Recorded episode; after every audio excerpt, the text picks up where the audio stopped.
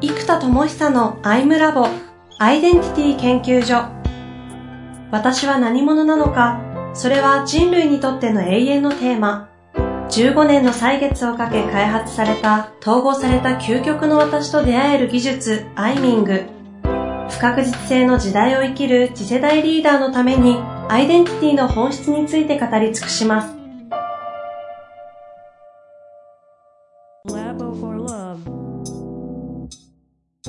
こんにちは、遠藤和樹です。生田智久のアイムラボアイデンティティ研究所。生田さん、本日もよろしくお願いいたします。はい、よろしくお願いします。さあ、えー、いきたいと思いますが、前回はね、コレクティブジーニアスという、まあ、最近よく注目されている言葉を取り上げつつ、生田さんの世界観として内的なコレクティブジーニアスをね、取り扱って話していたんですけども、ちょっとこれをじゃあ実際にどうやってコレクティブジーニアス集合天才を機能させて社会に対してそれをこう具現化していくのかっていうところは、なんか概念としては存在してもなかなかこううまくできないじゃないですか。そうですね。このあたりをね、ちょっと生田さんの観点からなんかソリューションというかね、なんかあるんであればぜひお聞きしたいなと思っております。えっ、ー、とですね、これは、うんと、そうだな、どっちまず結論からいくと、はい。ここまでの社会っていうのはジョブファーストだと思うんです。うんうん。つまり、こういうジョブに対してこういう役割を担ってください。例えば、会社に入ったら営業マンが80%必要ですだったら営業部に配属されて営業マンというパートを与えられてじゃあ月に30件売ってくださいっていうゴールを与えられるわけですよね。うんうん、で、このパートとゴールというのがジョブというか仕事を中心に例えば製造業とか IT の会社とかこういう仕事の目的からあの役割が決まってきますよね。はい、はい。で、えっと、このスタイルからアイデンティティをどういうふうに仕事に生かすかっていうジョブファーストからアイデンティティファーストになっていくと。だから僕であれば発明家としてどういう仕事をするのか。発明家としてどう生きるのかの方が仕事よりも上位のエネルギーになるって発想があるわけです。うんうんうん、で、これが実はコレクティブインパクトがコレクティブジーニアスも同じような発想が生まれてくると思っていて、例えば、すべての会社でコレクティブジーニアス的発想がうまくいくかというと、これはビジネスモデルによって合う合わないが明白に出るわけです。うんうん、例えば、意思決定権が強い、うん、強いというか、中央集権的に作らないとリスクが大きいビジネスというのは、どうしてもコレクティブジーニアス的作り方がしにくいわけですよ。はいはいはい。例えば製造業、あのね、トヨタみたいなでっかい会社が、なんかみんなのアイデアを集めてって、もういいんだけども、その、なんだ、集めすぎちゃうと特許の影響とか出ちゃうわけですよ。それって誰かのアイデアを盗んで特許化したんじゃないかとかなるから、うん、大企業っていうのは、なんかお客さんがアイデアを送ってきても封を開けずに変装するってよくやるじゃないですか。そういう形で、下手にアイデア出されると、それ俺のアイデアで車作ったんだから、お金出せみたいな発想になりかねないので、うん、あの、やりづらいわけです。かつ社員が好きなように考えていいよってやっちゃうと、なんだろうな、こう、採択されるアイデアイデアって数少ないし、あの、自由にやっちゃうと工場のラインが、ね、効率化をするために1個の形に絞っていかなきゃいけないわけだから、極力確一化しないと、あの、いいビジネスにならないわけですよね。うんうんうん、そうするとこう、みんながアイデアを出すというモデルが、大きな製造業ってのはちょっと相性が悪いですと。はいはい。うんまあ、これまでのいわゆる大企業というか普通の組織形態ってコレクティブジーニアスは生みにくいですよね、そういう意味じゃ。生みにくいです。基本ベース中央集権ですもんね。そうです。で、ちょっとこの中央集権的な権力の話とまたアイデアが collective genius、若干ちょっと違うは違うんですけど、ただ似たようなラインでいくと、 holacracy なんかもそうですよね。こう、組織の中の自由部隊で意思決定が自由にこう、あの、できる組織を作りましょうと。ある種の遊撃部隊みたいなイメージをしている。まあ、組織全体を holacracy にするってのは難しいっちゃ難しいですけど、はい。で、これがね、アメリカの Zappos とかで始まっ、始まったかどうかあれですけど、まあ、有名で、で、日本でも行われてるというか、こう、あの、ダイヤモンド社のどっかの一社がすごく有名なんですよ。それやってると。ダイヤモンド社の一社。ダイヤモンドグループ。ほうほうほうん。で、そうそう、雑誌とか記事とかコンテンツを作ってる場合って、もともと雑誌とか記事っていう仕組み自体、ニュースサイトとかっていう自体が、いろんな記事の集合体によって出来上がっている。雑誌もいろんな企画の集合体によって出来上がってるので、はい。こういう雑誌とかニュースメディアみたいな会社はコレクティブジニアスとか、そのいろんなアイデアを取り入れることや、自由な意思決定権で自由に企画を作るっていうのが、一個一個独立したものを束ねることでコンテンツ、つまり商品が出来上がるから、相性がいいわけですよ。うん。うん。こういう会社は、こういう意思決定権をもっと分散させていく、まあ、ホラクラシーはね、ホール全体に権力が分散するっていうか、全体に権力があるっていう仕組みですよね。っていうのも相性がいいですし、いろんなアイデアを組み合わせて、ああじゃないか、こうじゃないかってユーザーも巻き込んでアイデアを出して、例えば、記事を作ります。ね、誰々さんの投稿、このコメントでむっちゃ僕ヒントを得たんで、こういう記事作ってみました。ありがとうございます。とかでも全然 OK じゃないですか。うん。うん。うん。うん。だからこれはいいんですよね。だからビジネスモデルに、えーっと、まずこの、まあ、ちょっとホラクラシーって別の概念出てきちゃいましたけど、こういう組織形態としてのホラクラシーみたいな意思決定のスタイルや、まあ、コレクティブジーニアスみたいなものが、えーっと、相性がいいというものと相性が悪いものがある。うん。じゃあ、ここから社会はどうなるか。うんとなると、実は起きてくるのが逆発想になる。つまり、ビジネスをうまく活かすために collective genius やりましょうとか、 holacracy やりましょうではなくって、 collective genius とか、 holacracy 的な働き方が wow だよねっていう人が増えてくるわけですよ。うん。うん。そうそう、こっちファースト、まあ、アイデンティティファーストによってジョブを選ぶのと同じように、じゃあ、 collective genius が最も機能する、この働き方がみんなやりたくてしょうがない。じゃあ、こういうものが機能する仕事や、これを使ってどういうふうに社会をイノベーションするのかっていう発想の方に立つ人たちが増えていくんですよ。なるほど。なるほつまり働き方と生き方の方が、その成果とかどんな仕事をしてるんですかではなくって、どんな働き方をしてるんですか、どんな生き方をしてるんですかの方が、エネルギー的に上位になってきてるわけです。一部では。ど。うん。うん。なので、この層の人たちからすると、こういう、個ではそうですね、生き方、働き方重視、アイデンティティ重視の人が増えてますけども、そのアイデンティティを大事にしながら、この、そ個が尊重された働き方がまさに holacracy であり、いろんな人たちのアイデアを大事にしようっていうのは、個の尊重というニュアンスでもあるので、 collective genius も、個々人がもっと立っていく。一人の天才が、の意見が全部通るんじゃなくて、あらゆる人の才能を生かしましょうって発想に立っている思想なので、そうすると、あらゆる個が立っていきたい社会においては、非常に相性が良くなる。うん。うん。ということは、アイデンティティで、 collective genius で、 holacracy な、ことが実現できる仕事を発明できていくとでかいわけですよ。そこまでは納得ですね。はい。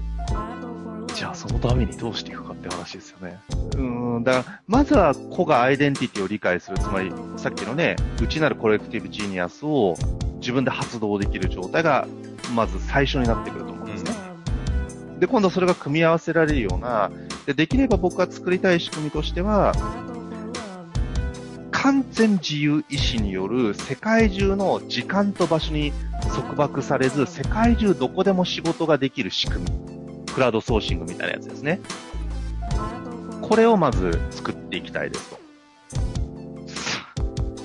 それは、それは欲しいわ。そう。でね、これがすでに例えば Adobe Stock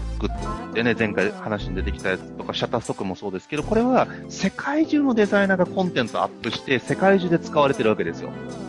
で僕もダウンロードした写真がどの国の誰が作ったかよくわかってないんですよ。うん。でも見ると、あ、タイの人なんだとか、あ、フランスの人なんだっていうのを知らずに使ってるわけですよ。はい。で、これってまさに、コレクティブ、まあ、ジーニアスとまで言わないんですけど、コレクティブコンテンツじゃないですか。ああ、そう、あそうですね。確かに。そう。で、それをいいと思ったものを自由にこっちも使うし、自由にアップロードするから、お互いが自由意志、売り込みもお互いしてないわけで、好きなようにアップして、好きなようにこっちは使う。っていう完全自由意志によってこのプラットフォームは機能するわけです。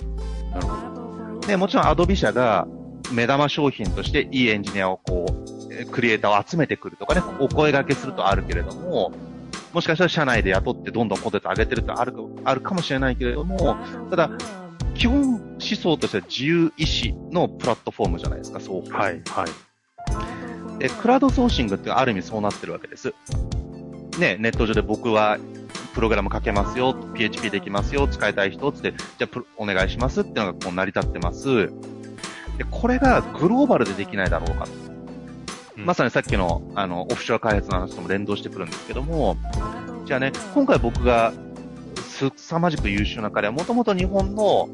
大きい、あの、エンジニアリングの会社にいた人なんです。で、そこのオフショア開発のリーダーをやってた彼が、えっと、最初うちの会社で仕事をしたいって話だったんだけど、僕はいかに優秀な人でも雇用せずに、コラボレーションとか、独立したことこでやりたいっていうのがあるから、じゃあ、独立したことこでやろうって話をしていくと、実は起業したいって話があって、ベトナムに戻って起業したいんだってあるから、じゃあベトナムに戻って起業しちゃいなよと。で、うちそこの会社に発注するからって話をしたら、もうそれいいんですかと。もういいも何も俺はそっちの方が理想だって話だったので、そう、だからむしろ、その、向こうで会社を作ってもらってるわけです。あ、そういう流れだったんですかそうそうそうそう。でね、で、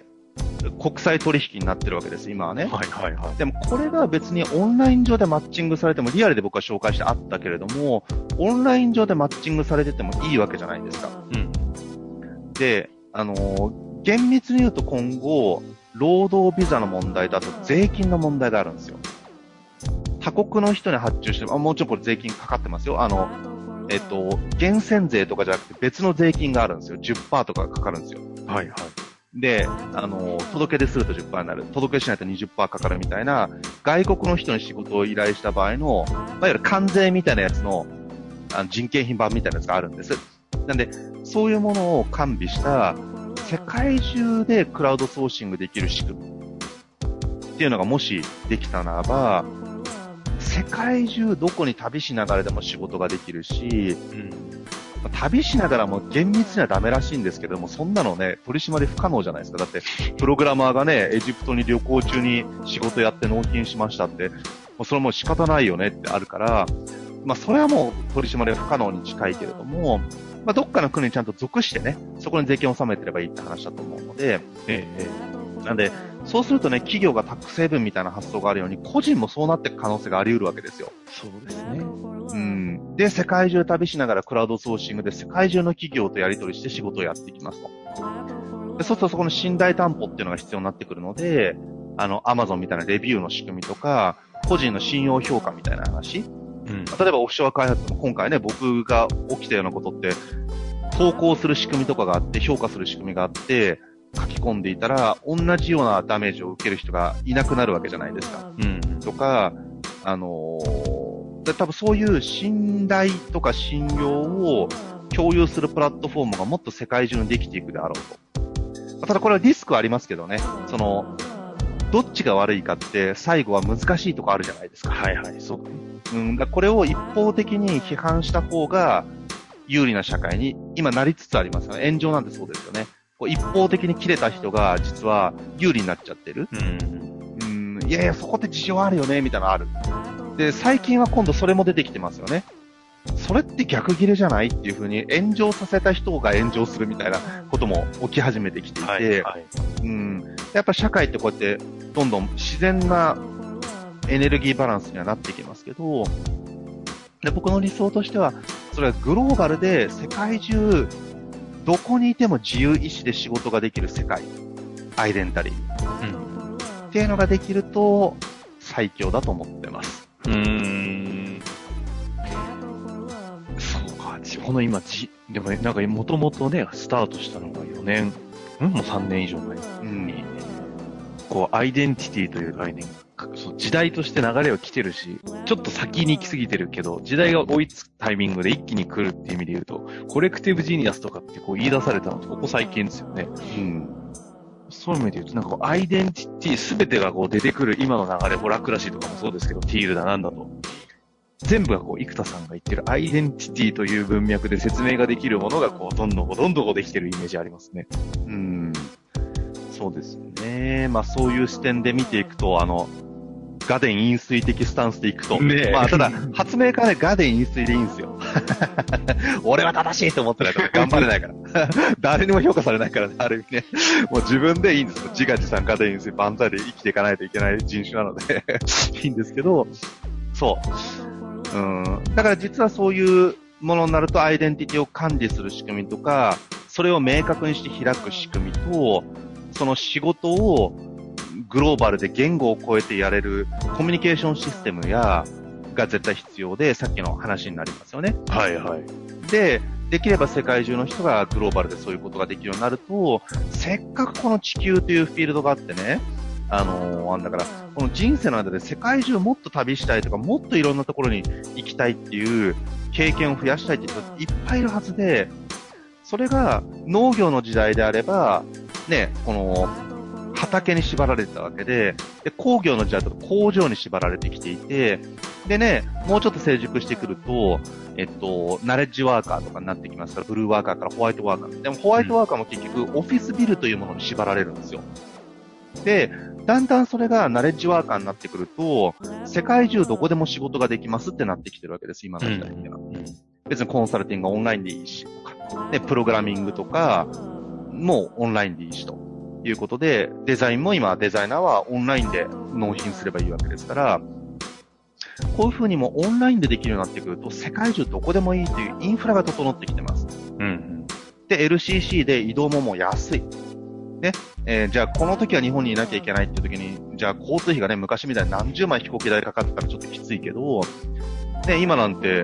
それこそ前回僕アメリカ回った時、あの3年前ですらオープン上って仕組みで、ね、だって日本からロス行って、ラスベガス行って、シリコンバレー行って、ね、サンフランシスコ行って、シアトル行って、あの、バンクーバーちょっと寄って日本に戻るみたいな、これ全部待って14、5万とかでしたからね。うん。あの当時3年前で。うん。で、これがおそらく今ってもっと安くなってきてるんだと思うんですね。ってなると、このインターネットと、そう、いつも僕言うの LCC の革命がそのあんまり注目されてないけど、これはね、すごいことなんですよ。すごいことなんですけど、まあ、それは置いといて。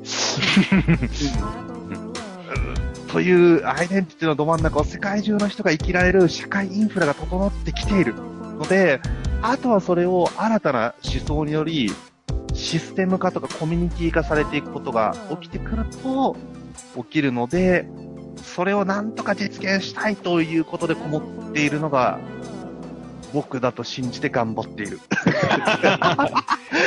最後、えーいいオチをつけてくださいましたけど。発明家としてね。はい。なるほどね。まあ、前、前回ですかね、前回か。あ前々回ですね、話し合った、あの、まさに、なんだ、ナレッジワーカーのアドビじゃないですけど、うん。すべてをね、こう、クリエイティブストック的な形で、こう、一貫して生田さんの思想のもとに、アイデンティティを謳歌できるインフラを、今、インフラコンテンツも含めてうん。作り上げようとしている、この奇跡。そしてスタートは、失敗と成功から今、今日この4回まで来たんですけど。やっぱりね、大失敗大事です、人生で。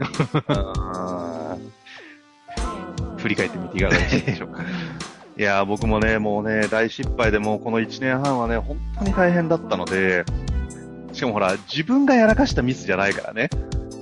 その、向こうの組織がもう崩壊しまくってることのとばっちりが全部こっちに来てしまうみたいな、しかもそれであんまり責任取ってくれないみたいなことが、やっぱり問題として起きていたので、やっぱこれ誰と組むかは本当に大事だし、だからやっぱり信用社会だと思うんですね。うん。そう、だからこの信用社会において、なんかむしろそういうことをするマイナスの方が何千万というか何億というか可能性を狭めていってしまうから、ぱりね、ちゃんと信用、信頼を大事にした方が、なんか、ドライに考えてもそっちの方が有利なのになとは、あの、思ったりはしますよね。まあそのね、それ自体は本当になんかそう思いますけど、その失敗があったからこそっていうとちょっと無理くりですけど、今のね、そのアイデンティティから見るコレクティブジニアスみたいな話にもこう展開されるというかね。僕はね、だから僕はいいんですよね。こうやって失敗を糧にするタイプだから。いやいや、そのね、なんかこう、リスナーの方々からすればね、こう、なんかその、皆さんあるじゃないですか、ことが起きてる。ああ、やっちゃったなとか、いや生田さんの今日のね、この失敗から学ぶ姿勢は、ある種なんかアイデンティティに根ざした失敗の学び方なので、これも一つの、なんか、励みになるなという客観的に私は思いました。まあ、無理くりそうしないとね、やってらんねえってのもありますからね。まあ、そんなもんですよ。非常にかっこいいですね。いやいや。まあ、というわけでね、4回やってまいりました。あの、まあ、今度こそはね、リリースしてるんじゃないかと思いますんでね。そうですね、4月中旬、4月にはリリースしましたって言いたいですね。早く言いたいです。やってるんだっていうね、もうこのリスナーの方は、長年逆にね、僕の苦労を分かっていただけるっていうとなんかね、自分の癒しのためになっちゃうけど、いやー、本当にね、分かっていただける方がいてくださるだけでもとてもありがたいです。いやーそうですよ。はいというわけでね、えー次回はリリースの発表したいと思いますが、はい。一旦今日ここで終わりたいと思います。はい。はい。というわけで本日もありがとうございました。はい、皆さんありがとうございます。